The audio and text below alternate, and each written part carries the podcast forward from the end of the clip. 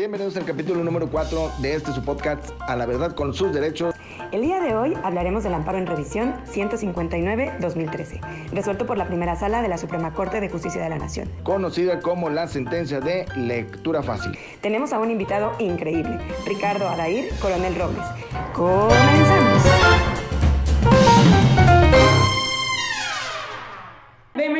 Episodio número 4 de este podcast A la verdad con tus derechos. El día de hoy tenemos nuevamente a un invitado de lujo, nuestro querido Ricardo Adair Coronel Robles. Bienvenido. Y bueno, estamos con un tema que nos va a hacer favor de presentar mi querido Daniel González Monsiváis. Vamos a hablar de la primera sentencia de lectura fácil que llega a la Suprema Corte de Justicia de la Nación. Por favor, mi querido Daniel. Muchas gracias, Carolina. Estamos muy contentos de este cuarto episodio. Y antes de presentar a nuestro invitado, voy a hacer lectura de 10 puntos que dice la sentencia. Al analizar tu caso, la Corte decidió que tú, Ricardo Adair, tienes razón. Dos, en poco tiempo, un juez te llamará para pedirte tu opinión sobre tu discapacidad. Tres, el juez platicará varias veces contigo sobre qué actividades te gusta hacer, qué es lo que no te gusta hacer, cuáles son tus pasatiempos y cosas así. Cuatro, cuando platiques con el juez, te va a explicar por qué te llamó y hablará contigo de forma amigable. Cinco, si tú, si tú así lo quieres, un familiar tuyo o algún amigo te puede acompañar cuando vayas con el juez. Seis, además el juez platicará de tu caso con tus papás, con médicos y con otras personas como maestros de abogados. Estos son, estos son los puntos que, establece, eh, algunos de estos puntos que establece la sentencia 159-2013, emitida por la Suprema Corte de, de, Justicia de la Nación, en la sentencia que llevó por nombre eh, en la lectura fácil. Y nuestro invitado es Ricardo Adair Coronel Robles, quien es el quejoso. Eh, él tiene 33 años, tiene síndrome de Asperger, una condición que forma parte del espectro autista. Se capacitó laboralmente y nos fuimos, no, se, se, capacitó laboralmente en la Confederación Mexicana de Confederaciones a favor de las personas con discapacidad intelectual Así, eh, la integró el grupo de autogestores, lo que le ha permitido participar en diferentes foros, congresos, conferencias, dando su testimonio y opiniones, principalmente en el tema de discapacidad y autismo. Pues Carolina, no sé si nos puedes eh, empezar con alguna pregunta con nuestro invitado. Claro que sí, Dan. Ricardo Dair, es un honor tenerte aquí. Eh, bienvenido. Y bueno, eh, un poquito para que nuestra audiencia conozca de qué va este tema de la lectura fácil, que, que tú nos vas a explicar el asunto, porque es tu asunto.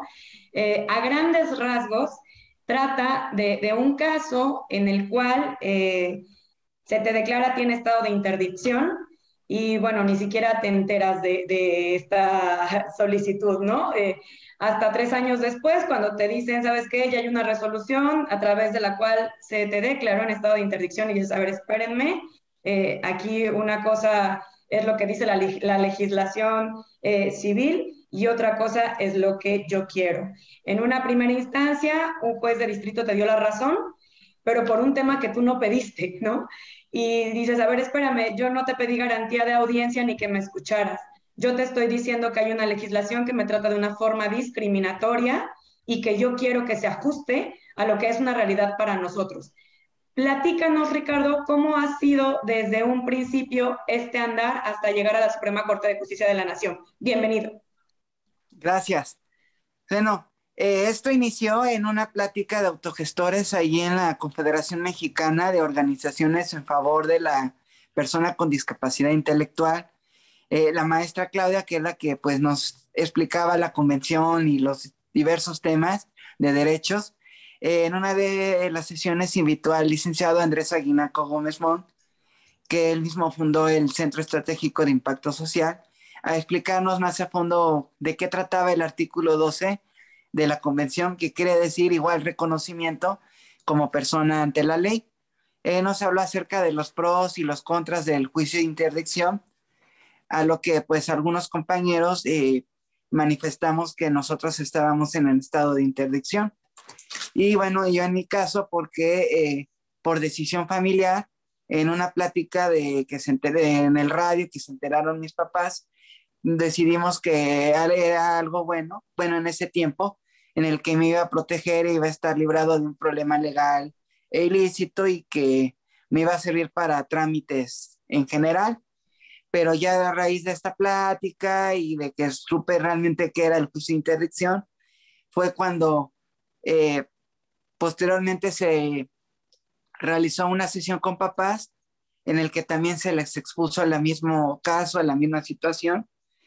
Y pues ahí les, les explicaron de que se podía revertir esto del juicio de interdicción.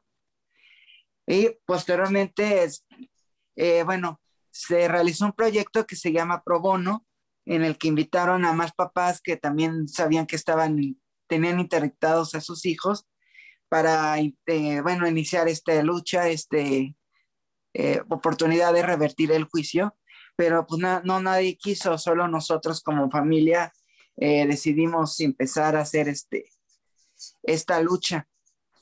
Entonces fue así de que posteriormente en una plática nosotros como familia ya tomamos la decisión de, de empezar esta, este camino que empezó en el, el 14 de junio, de julio, perdón, del 2011 y claro, eh, pues la finalidad también era cambiar el modelo médico viejo a un nuevo modelo de apoyos, que en ese principio también fue la intención de eh, revertir este juicio y también abrir un camino para pues enseñarle a muchos en la sociedad y pues mejorar todo esto de la capacidad jurídica y los derechos para todas las personas con discapacidad.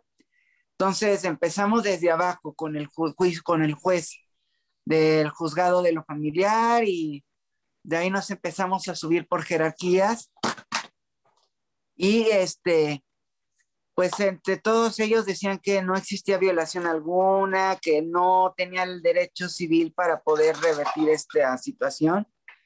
Y así seguimos, nos poníamos los informes, ellos respondían que no, no procede, no hay violación alguna nos subimos al tribunal, nos subimos a más arriba, pero no, no obtenemos respuesta hasta que finalmente el 6 de marzo nos enteramos, bueno, el 6 de marzo eh, eh, metimos el caso a la Suprema Corte para poder este, que se tomara una, para que se atrajera el caso y pues pudieran dar ellos un informe. En un principio, eh, los jueces del tribunal y desde antes nos querían ponerme otro tutor para que me representara en las audiencias, mm. pero nunca se llegó a dar, sino simplemente era entre que ellos declinaban que no y nosotros insistíamos en que sí. Entonces, al llegar a la Suprema Corte, se puso el caso y fue así cuando el 16 de octubre del 2013 fue cuando nos dieron el resultado, el fallo del amparo en el que me daban la razón, que tenía el derecho y me brindaron el amparo por cuatro votos a favor y uno en contra del voto del, ministro Ramón Cosío. Él lo que quería era declarar inconstitucional el juicio de interdicción y crear otro modelo de apoyo en la toma de decisiones. Por eso es, puede su voto en contra.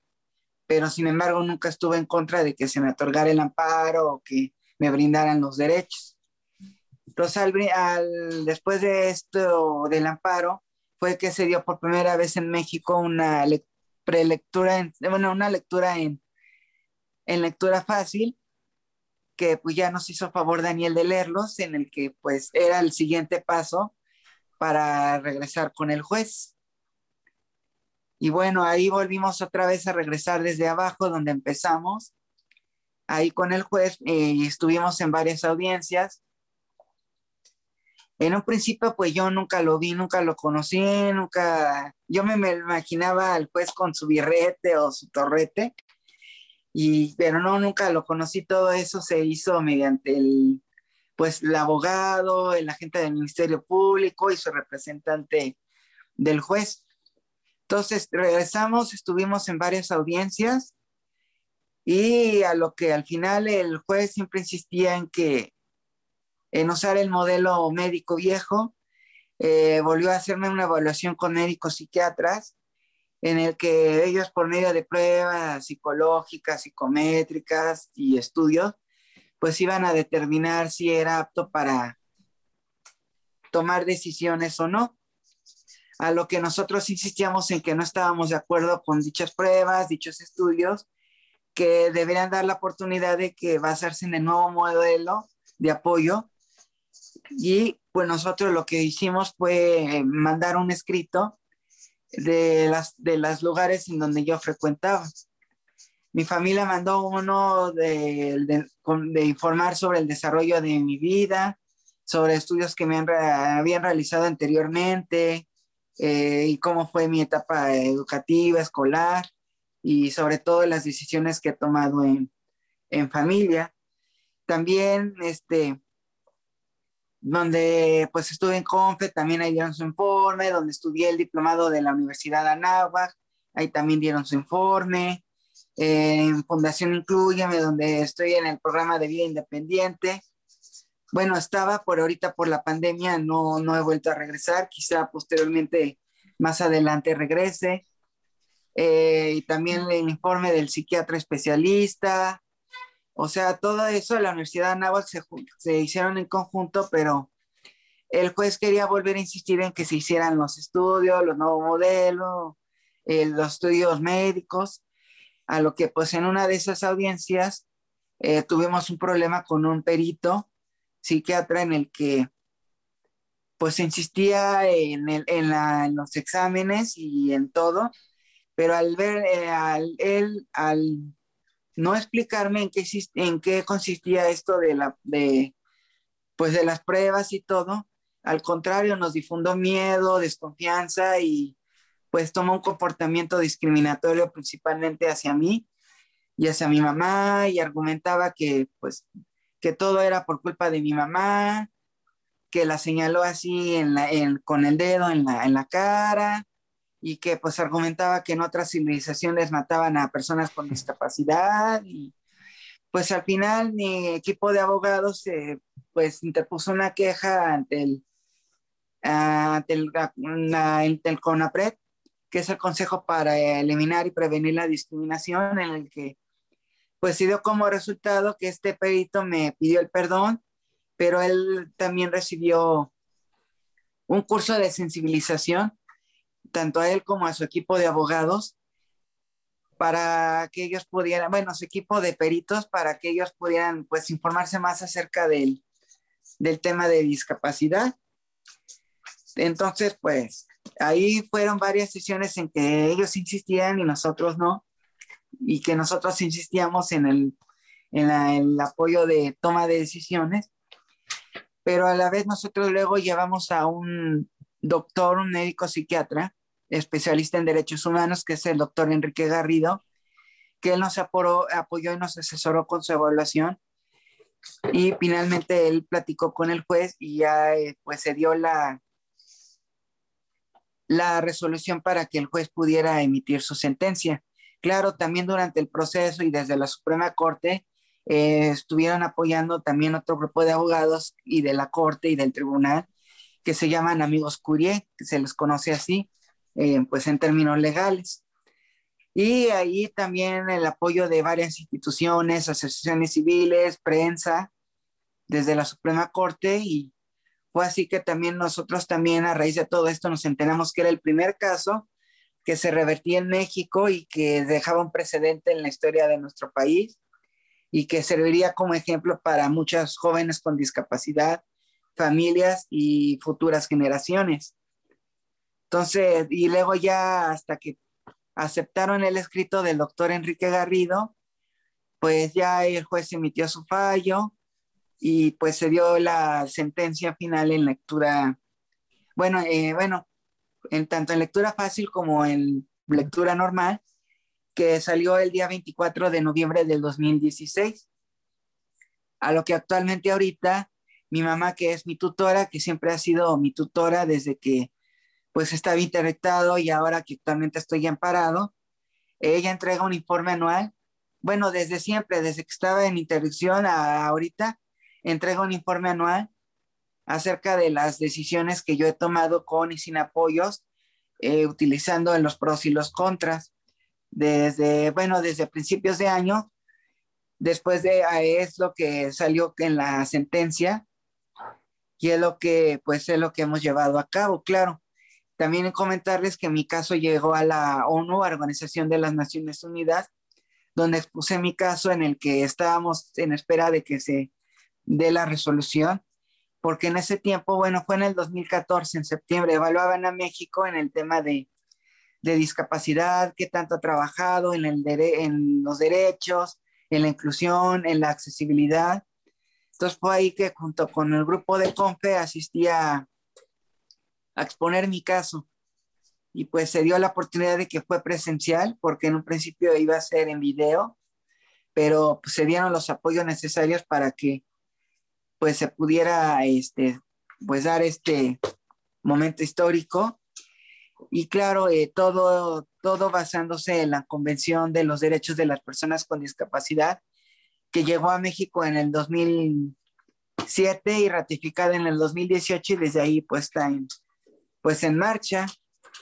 Entonces eso fue, ha sido un poco lo que, pues todo esto de lo que he llevado el proceso del juicio, que duró cinco años, que estábamos en que, pues nunca decidimos tirar la toalla, sabíamos que era un proceso difícil, que pues ante cualquier cosa íbamos a llegar hasta las últimas instancias.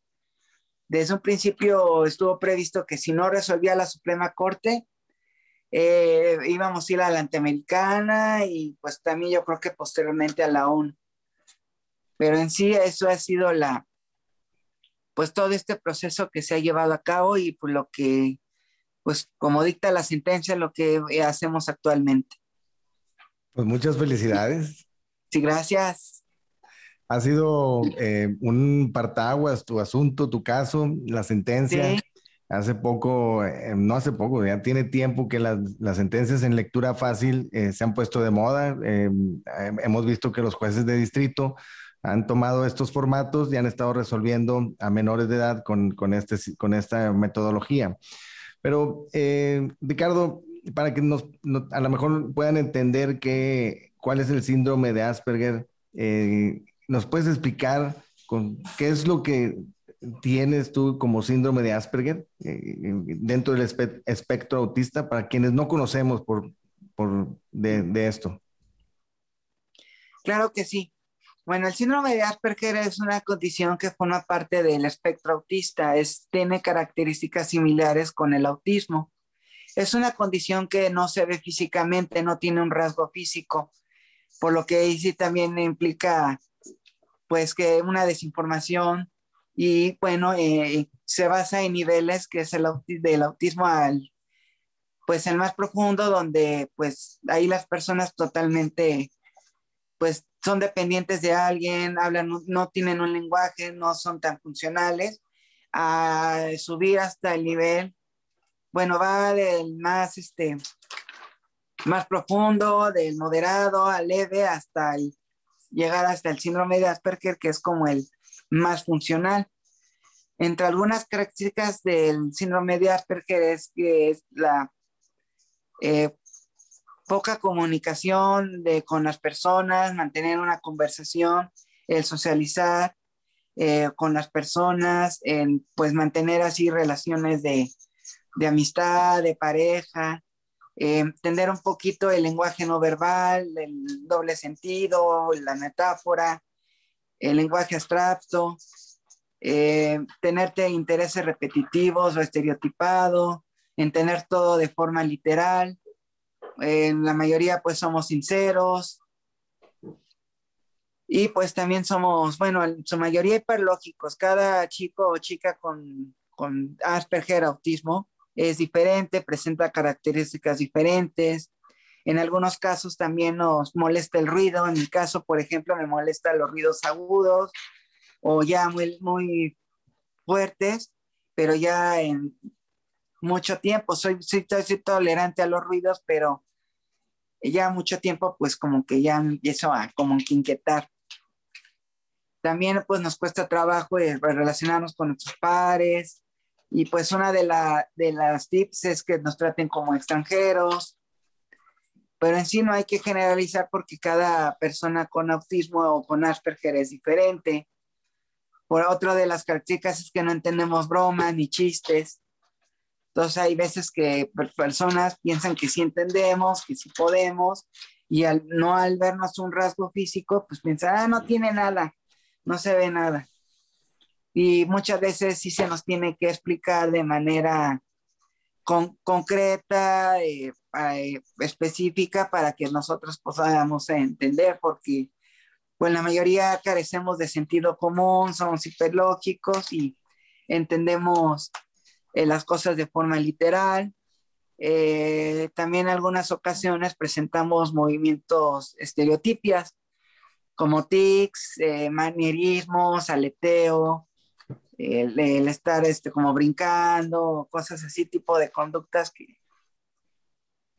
pues que pueden ser diferente a cualquier parte de la, cualquier miembro de la sociedad. En sí nosotros como vivimos en, mezclados en la sociedad, parecemos como un camuflaje, pero en realidad sí tenemos como que algo que, que vemos de forma diferente el mundo, pero vivimos todos en el mismo mundo. Algo muy importante que, que, es un, que siempre se ha tenido como mito es que no es una enfermedad, es una condición que es una forma de interpretar el mundo y de alguna forma en que nosotros llevamos una vida, pues como cualquiera, como cualquier persona, pero a nuestro modo de pensar y ya de acuerdo a nuestros intereses. Por ejemplo, una persona con Asperger te puede hablar acerca de un tema y te lo puede alargar así demasiado. Algo que a lo mejor tú no conocías o te sorprende o pues, te llama la atención o a veces también como persona te aburre porque ya te habla demasiado de, del tema. Te puede hablar así de fútbol, de estadísticas deportivas, de, de cómo se llama el de la selección, cuánto mide, o sea, todo ese tipo de datos. Otros te pueden hablar acerca de pues soluciones en manejo de sistemas de cómputo, de, de internet, otros te pueden hablar de los dinosaurios, otros te pueden hablar de arte, de literatura, de poesía, así cada uno tenemos nuestros, pues, nuestros temas.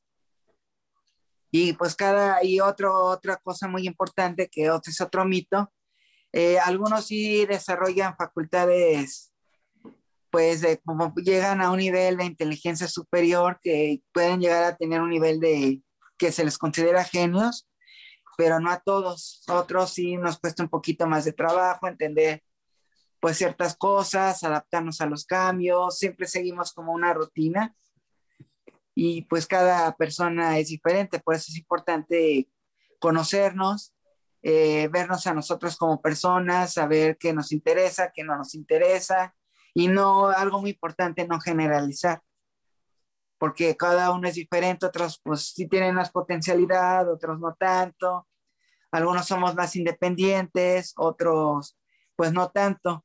Sí, eh, vamos así como avanzando en la, para llegar a la meta todos, pero ahí vamos, así avanzando poco a poco cada uno con nuestras habilidades, nuestros, pues, nuestros defectos, nuestras potencialidades, etcétera. Sí, así es. Cuando la, cuando la sentencia habla del, estado de interdicción como un, como un estado, concluye que no hay grados, ¿no? No hay grados para poder decir de qué manera tú puedes tener ese estado de interdicción y cuál sería la gradualidad para tomar tus decisiones o bien definitivamente no podrían tomarse las decisiones, sino sola, solamente o exclusivamente la, eh, en la ley establece que tú no eres capaz, ¿no? Hay una limitante sobre esa capacidad. Eh, cuando tú llevas em, tu vida, eh, digamos que de chico, de niño, hacia la adolescencia, ¿qué tan difícil es convivir con tus, compañeros de escuela con, un, con esta condición? Bueno, en un principio, este, sí, desde la escuela siempre me ha costado trabajo hacer amigos, que me integren a los equipos, sobre todo que me expliquen así cómo va a ser el trabajo en equipo, qué parte me toca a mí. Inclusive algunas veces que no me dejaban ni hacer algo, sino decían, no, ya nosotros hicimos todo, no te preocupes. Y bueno, pues yo decía, ya me regalan la calificación, espero, espero que el maestro no me vaya a decir, pues tú no, porque no hiciste nada en el equipo. Y otras veces, pues sí llegaba a participar en algo sencillo y en otras ocasiones sí había compañeros que se aprovechaban y me dejaban o lo más difícil o lo más caro o no, luego no me tomaban en cuenta. La mayoría de las veces sí me costaba que me, me integraran en un equipo de trabajo y que pues también relacionarme y hacer amigos. Muy pocas veces conviví con, con compañeros o amigos fuera de la escuela, no los conocí así mucho, inclusive nunca fui invitado a ni a 15 años, ni a ser chambelán, ni, ni, a salidas de amigos, ni nada, no era mi, mi fuerte, no iba mucho a fiestas, ni nada. Conciertos no voy porque, pues, por el ruido y eso, que es demasiado fuerte.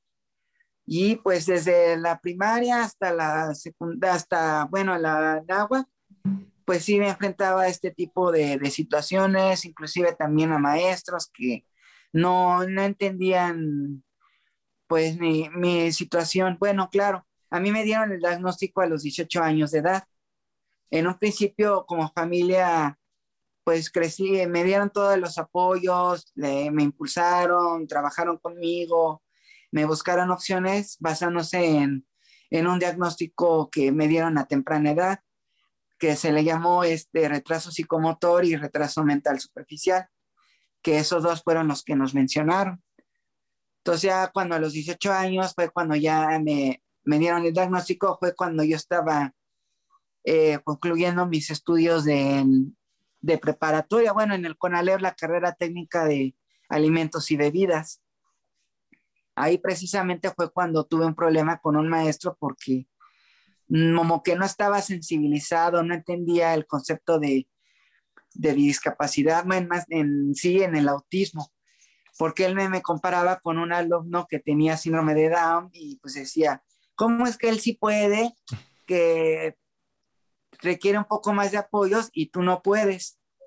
Y eh, él también, pues aparte de ser chef, era médico y pues no, que no le quedaba un poco claro que, que, era esto del, pues de la condición de Asperger. Claro, siempre ha sido algo nuevo para la sociedad que no conocen del tema. Entonces, eh, desde ahí eso ha sido siempre mi desarrollo escolar. Claro, no, no sufrí un bullying así extremo, como ahorita a lo mejor muchos compañeros con Asperger o autismo se enfrentan, pero sí me llegaban a hacer una que otra broma, a lo mejor me ponían apodos, pues jugaban luego pesado. Inclusive una ocasión me tiraron en la, en la secundaria y me rompieron un diente y los le Bueno, pues eso más o menos está de bullying, no es precisamente cosas menores, digo, el ideal sería que no sucediera nada de eso. Hay una primera parte de esta sentencia que justo tiene que ver con todo este tema que, estamos conversando, ¿no? En el que en principio la, la, Corte nos explica que esta condición de vida del Asperger eh, más bien es un tema de sensibilización social y nos dice, nosotros tenemos eh, una forma de convivir determinada en la cual eh, vemos de manera diferente a quien tiene una condición distinta a la que estamos habituados. Es decir, no se trata, eh, creo, trata como la, la, Corte de matizar este tema, que no es una cuestión de la persona que tiene el síndrome, sino más bien de nosotros como sociedad, que era precisamente lo que comentaba Ricardo, esa falta de sensibilización, ¿no? Y esos estereotipos y paradigmas que hemos venido marcando y que como también comentas, Ricardo, no obstante que médicos, psicólogos, psiquiatras, especialistas con estudios en el tema en particular, no terminan de entenderlo. Entonces, eh, sí. ¿qué, ¿qué, sientes, Ricardo, al haber logrado esta primera sentencia de lectura fácil, que es un parteaguas y un paradigma que va a ayudar a muchas personas con esta condición de vida eh, a llevar de una mejor manera su toma de decisiones. ¿Qué sientes? ¿Qué, qué, te, qué te significa? Pues para mí, este, pues alegría, pues muy contento de pues dejar este precedente en la sociedad, en compañeros con discapacidad, en familias, en futuras generaciones, sobre todo para que pues es el principio de un cambio que todos esperamos que se haya un cambio en la toma de decisiones que se evalúe mejor el juicio de interdicción porque en un principio nos declaran incapaces. O sea, creo yo que nos ven a nosotros como un objeto, un mueble, en el que no nos dan el derecho como persona ni de escucharnos ni de expresarnos.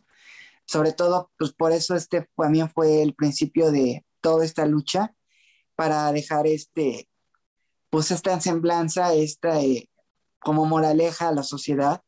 Soy pues también una enseñanza pues a todos los del el equipo del, registro civil, en este caso jueces, abogados, ministros, eh, amigos curie, de todo lo que forman parte del pues del tema de derecho y la cuestión legal. Entonces, pues esperamos que pues con el tiempo se dé algún nuevo, un nuevo modelo en el que se evalúe qué personas requieren el juicio de interdicción y qué no porque básicamente el juicio de interdicción es para personas con un grado profundo de discapacidad, ya sea intelectual o autismo, o hasta personas que ya estén viviendo con una, pues con una demencia, un deterioro cognitivo, una situación de, de Alzheimer, hablando ya también de adultos mayores, o adultos mayores que ya no puedan pues valerse por sí mismos. Entonces, más que nada es lo que se busca dejar este parteaguas y de decirles a todos que sí se puede, que si tú tomaste la, la mala decisión de que estás interdictado, tú como joven o tú como familia interdictaste a tu hijo o a tu hija, pues esta es la oportunidad, eh, sí hay oportunidad de que pueden revertir este juicio de interdicción.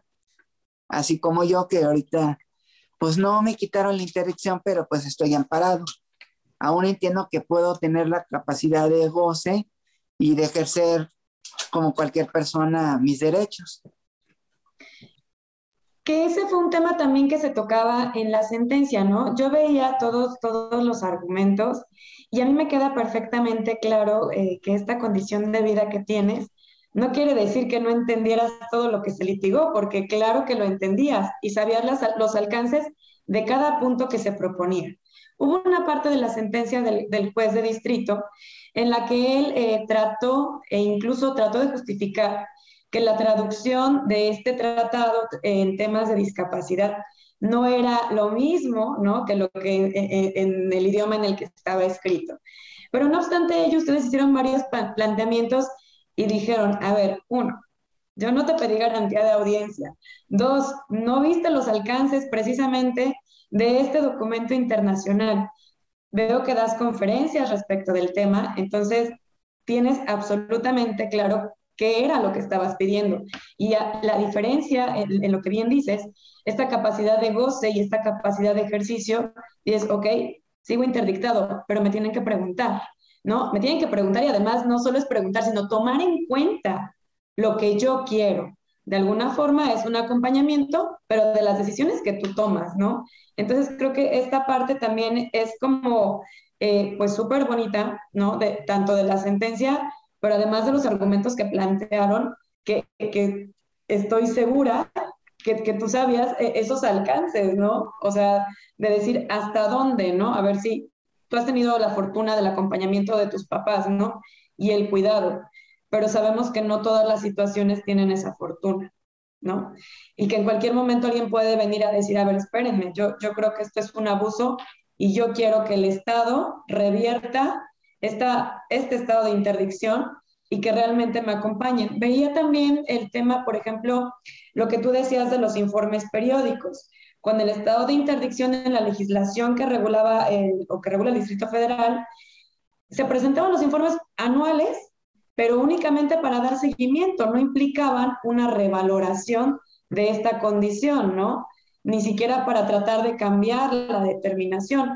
Eh, que, también quiero saber qué te significa, o sea, todos estos puntos que parecerían, eh, conforme a la propia sentencia, que en un momento dicen eh, que tenías una, una edad intelectual de seis años, a mí me queda claro que no estoy hablando con una persona de seis años que, tiene perfectamente el alcance y dimensiona qué fue lo que pasó, ¿no? Platícame un poquito más o menos de eso. ¿Cómo, es más bien tu pregunta? Porque no, no, no me entiendo bien. ¿Me puedes repetir, por favor? Sí, sí. O sea, ¿qué, qué te significa para ti? O sea, que, que, yo veo que tú dimensionas perfectamente el alcance que cada argumento que planteaban tenía. Eh, ¿qué, qué, qué, te significa o qué sientes más o menos como de lo que íbamos, ¿no? O sea, no, no solo de, de qué dejas a los que vienen, sino de para ti qué representa en cuanto a tu persona esta decisión. O sea, se te escuchó, realmente se te está haciendo caso en lo que tú decides con esos argumentos que tú planteaste. Sí, yo creo que sí, este, sí se me ha estado eh, pues tomando en cuenta, escuchando, porque bueno, esto fue después de que se dio la, la presentencia en lectura fácil de la Suprema Corte. Entonces de ahí ya fue cuando empezamos directamente las audiencias con el juez que fue cuando pues ya empezó a pedir, primero fue una plática con él y después ya, ya ves que vino a pedir ya todos los estudios, todos los informes. Y pues desde ahí, este, pues sí siento que pues fui escuchado, que sí siempre se me ha tomado en cuenta desde la Suprema Corte. Y pues yo creo que pues también yo me siento bien de que pues dejé este precedente, también les dejo un ejemplo a muchas familias, muchos jóvenes. Y pues claro, también mi familia siempre me ha tomado en cuenta desde que por decisión de familia, que cuando en ese tiempo pensábamos que era algo bueno en la interdicción, iba a ser una protección segura, pero a raíz de que conocimos la convención, pues fue cuando, híjole, pues como que fue una mala decisión el, el haberme interdictado. Y desde un principio eh, me han tomado en cuenta mis papás, siempre me han explicado y yo siempre he aceptado y he tomado yo las, las decisiones. Ellos no, no me interdictaron a la fuerza ni nada, sino fuimos siempre en familia, todo el proceso siempre lo hemos llevado a cabo en, en familia. Y Ricardo, pues, perdón, que te interrumpa.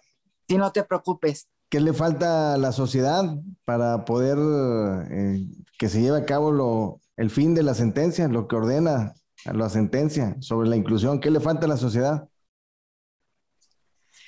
Bueno, a la sociedad en general le falta informarse acerca del tema de discapacidad, eh, ser una sociedad más diversa, incluyente, más sensible, de acuerdo, que no generalice, que todos somos diferentes que todos como sociedad en general tenemos capacidades diferentes, tengamos o no una discapacidad y que pues en algún momento nadie estamos exentos de tener una discapacidad y pues que pues también que se informen más, sobre todo en este caso eh, abogados, jueces, que crean un nuevo modelo adecuado para la toma de decisiones y que sea un juicio de, de interdicción en el que se tome en cuenta a la persona, que no haya abusos, que se le, se le escuche, que se le explique cómo va a ser este proceso de manera eh, precisa o en lectura fácil, para que ellos pues también tengan la seguridad de que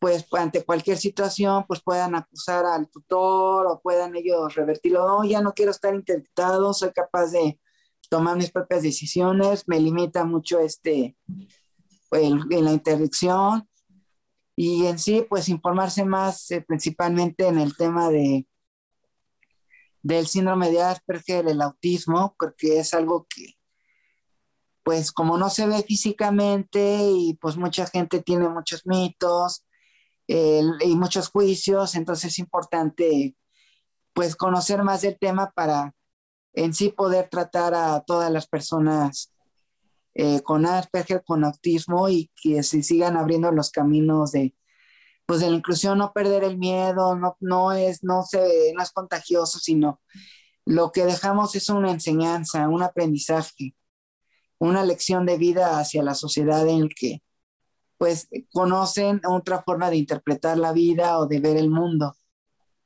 Y claro, tomarlo siempre en cuenta ante cualquier este, pues situación ser prioridad en el tema de, de salud, de la familia, en la atención médica, pues en las vacunas, ya ven que pues nos vacunaron por edad y no hubo así que hicieran una excepción en tomarnos en cuenta como como grupo vulnerable, como lo hicieron con las mujeres embarazadas, que se les dio prioridad antes para vacunarse. Entonces, es lo que yo considero que falta más en la, en la sociedad, informarse y sobre todo ver a nosotros como personas por lo que somos, no por lo que tenemos, ver nuestras habilidades, nuestras potencialidades y sobre todo brindarnos las herramientas para que podamos ser más independientes, porque en la mayoría de las veces la exclusión empieza en la familia y en la familia pues muy, muy poca, la mayoría de las veces se cierran en, el, en la negación, en el tratarnos como niños y no conforme a nuestra edad, a nuestro crecimiento y pues básicamente todos los chicos o chicas se quedan estancados. Entonces hay que buscar opciones, sensibilizarse más, sobre todo porque es una pregunta frecuente que se hace en todas las familias, ¿qué va a ser de él o de ella cuando yo ya no esté? Porque piensan que pues ya nadie va a ver por ello, los otros hijos o las hijas eh, pues ya van a hacer su vida, se van a casar o van a seguir a otro lado y pues uno como papá o mamá le preocupa que pues, él o ella se va a quedar solo o sola. Entonces es importante informarse, sensibilizar a todos, la familia como sociedad y uno como papá o mamá, tener la seguridad de que tanto los otros hijos o hija o un hermano, una hermana, un amigo, amigas, va a ver por la persona con, con discapacidad, empoderarlos más y sobre todo que todos como sociedad conozcamos la convención. Y sobre todo en todos los temas ser una sociedad incluyente, personas con discapacidad, adultos mayores, mujeres, o sea, todo, tener una equidad, una igualdad de, de todo, de género en sí. La diversidad es lo que se busca. Oye, Ricardo, pues yo quiero agradecerte y felicitarte porque creo que este episodio, eh, pues sí, sí toca eh, en lo profundo, porque te veo y de verdad que me da mucho orgullo que la sociedad tenga a personas como tú sumando y aportando sus granitos de arena para hacer una sociedad más justa, incluyente y menos discriminatoria. Muchas gracias por acompañarnos. Eres un gran ejemplo eh, de vida, de ser humano y además de activismo por esta condición. Mil, mil gracias, Ricardo. De nada y muchas gracias a ustedes por el espacio y por esta oportunidad y sobre todo abrir estos espacios para pues difundir con que la sociedad conozca más del tema y sobre todo eh, pues seguir avanzando en esto de, de la inclusión más que nada y pues ser una sociedad diversa en todos los aspectos. Muchas gracias, Ricardo. La convención y la lectura fácil, los braille, o sea, toda la, la accesibilidad en general.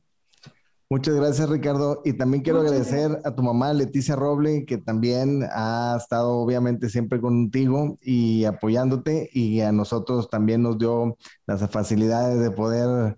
¿Cómo estás, Leticia? Gracias. Encantado de conocerla. Nada más por WhatsApp nos habíamos, nos habíamos hablado. Es algo, es una labor que no termina con, con, con lo que han hecho. Eh, yo sé que sigues peleando algunas cosas y sigues contribuyendo con las actividades que haces, Ricardo, en tu trabajo, en donde formas parte en el, en el Museo Sumaya. Y bueno, yo entiendo eh, también, señora Leticia, pues usted lo que ha luchado al lado de su hijo y pues no nos queda más que agradecerles eh, por, por, la oportunidad de esta charla. Y bueno, para decirle a quienes nos, nos escucharon y nos vieron, muchas gracias. Nos vemos al próximo capítulo y hasta luego. Hasta luego, chicos. Hasta luego, muchas gracias. Y muchas gracias. Nos vemos.